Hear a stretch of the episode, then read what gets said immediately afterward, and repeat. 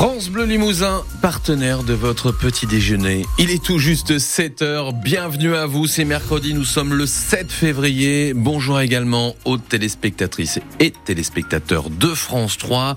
Brumes et brouillards nous accompagnent encore ce matin. Il va y avoir peut-être un petit peu de soleil, voire quelques pluies. Aujourd'hui, le thermomètre va afficher entre 8 et 12 degrés. Alain Ginesté, les animaux de compagnie seront-ils bientôt admis dans les EHPAD C'est l'une des dispositions de la loi Bien vieillir examinée hier au Sénat avec un amendement qui propose aux résidents le droit d'avoir leur chien, leur chat ou leur canari dans leur chambre lorsqu'ils sont en maison de retraite, médicalisés ou pas. Il semble qu'on se dirige vers une liberté finalement laissée à chaque établissement en fonction aussi de l'état de santé des pensionnaires. Ce qui semble clair, Estelle Romer, c'est que la présence d'un animal améliore le bien-être des résidents comme à la résidence du Puy-Martin au Palais-sur-Vienne, où vous avez rencontré Jackie, 77 ans. Bonjour. Je m'occupe tous les jours des oiseaux, matin et soir.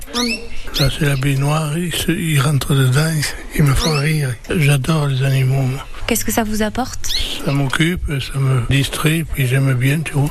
Au milieu des oiseaux, Jackie échange et se rappelle des souvenirs, tout comme Daniel qui vient d'entrer avec son caniche Jessie pour aller voir son mari atteint d'Alzheimer et essayer de travailler sa mémoire. Ça fait sept mois que je l'amène.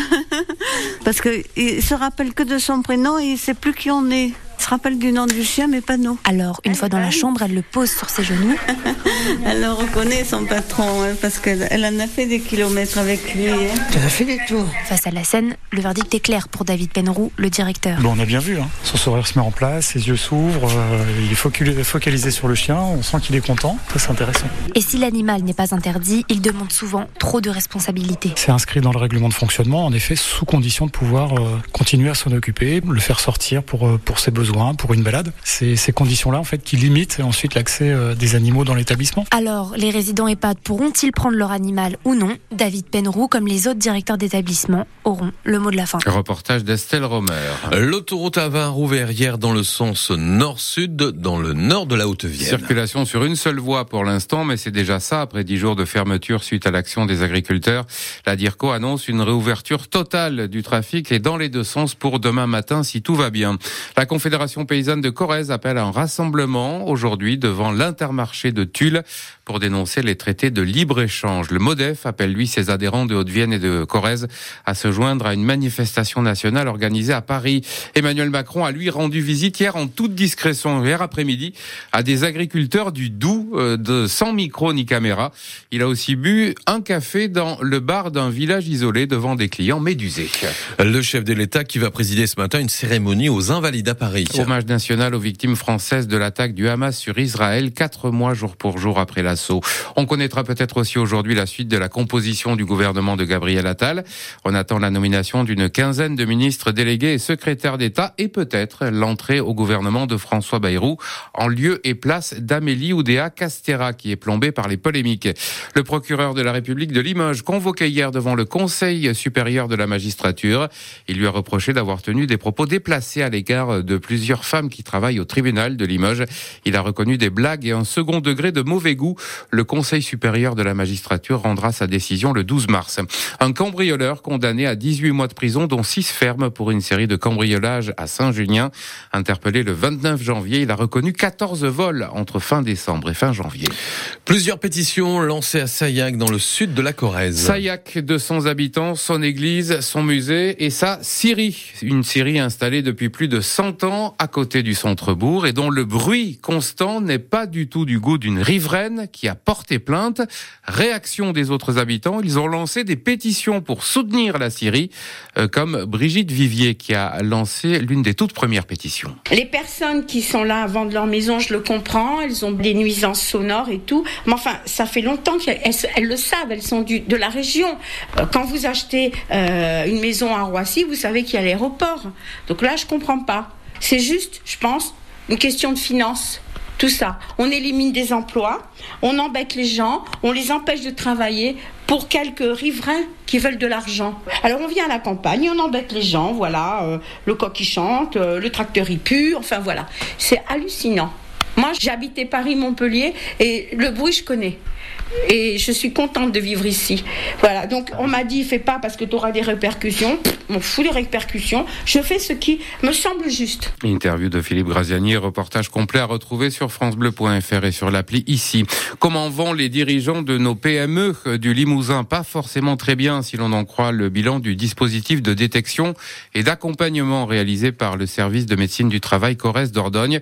On en parlera dans le journal de 7h30 et tout à l'heure le président du service prévention santé au travail, Philippe François, sera l'invité de France Bleu Limousin à 8h15.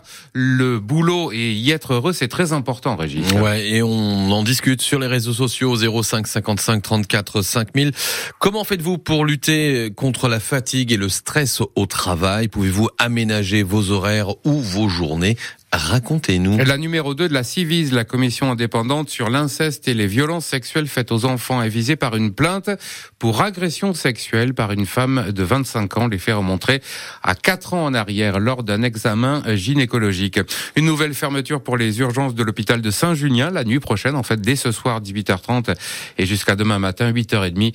Euh, aucune solution de remplacement n'a été trouvée pour pallier l'absence imprévue d'un médecin. Les mobilisations se multiplient après l'annonce détaillée de la carte scolaire pour la rentrée prochaine. Ça tous dans les établissements qui vont perdre des postes ou des classes, comme l'école de Flavignac, où les parents d'élèves avaient déjà organisé la mise en vente de l'établissement sur Le Bon Coin. On se rappelle de ça le week-end dernier. Hier, tout aussi symboliquement, ils ont retenu le directeur de l'établissement euh, qui va perdre une classe en septembre, ce que regrette Elodie, maman de deux enfants scolarisés à l'école de Flavignac. Je pense qu'ils sont affectés en fait. Euh, ils ont peut-être pas conscience de ce qui se joue au niveau de leur avenir. Ils sont attachés aussi, euh, parce que c'est de l'humain en fait, euh, l'éducation, euh, et ils connaissent peut-être même encore plus sur des petites écoles. On a des relations particulières avec nos instituteurs, nous les parents, mais les enfants surtout en fait. Donc oui, effectivement, ils sont, ils sont affectés. On a l'impression que pour l'instant, on nous écoute pas pour des choses qui sont pour nous essentielles, pour nos enfants, pour notre école, pour nos instituteurs et également pour notre commune en fait, pour la vie sociale. Avoir des enfants, c'est ça aussi, c'est s'en occuper, les scolariser, avoir une école de proximité, une école de qualité. Et voilà, ça passe par là aussi. Un reportage complet dans le journal de 7h30. Les syndicats enseignants de Haute-Vienne ont déposé une alerte sociale après cette carte scolaire. Qu'est-ce que ça veut dire? On en parlera tout à l'heure dans Grand Angle à 7h45. Pour l'instant, il est 7h08. La météo avec euh, aujourd'hui euh, une journée encore chargée. Oui, c'est encore gris. C'est encore gris. Le soleil va tenter euh, quelques percées. On peut avoir aussi un petit peu de pluie. Les brumes et les brouillards sont bien présents au petit matin.